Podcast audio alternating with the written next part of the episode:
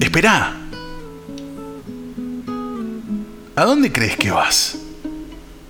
Le gritaba el guardia a aquella mujer que escapaba a toda velocidad, llevando algo en su mano. Clara oyó ese grito como un eco lejano que se apagó al instante y sintió un millón de miradas que la atravesaban acusándola de un delito no cometido. Solo ella y el tren que pasaba en sentido inverso a su huida continuaban en movimiento. Percibió todo a su alrededor como detenido. Rostros magnificados que la condenaban.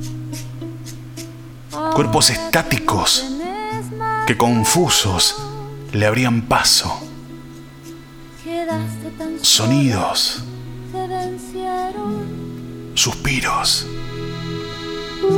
En su cabeza aturdida resonaba un corre, Clara, corre. Y así lo hizo. Así lo hizo, siguiendo el impulso feroz de quienes persiguen un fin a ciegas, superando miedos primitivos en pos de su misión. Y casi sin aliento, atravesó la puerta de salida.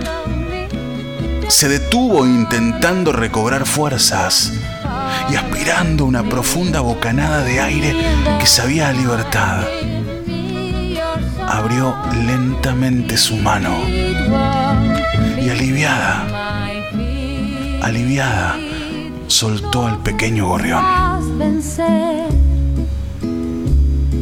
Hermoso texto de Joaquín Cordeiro y Mariana Badañani. Un poco de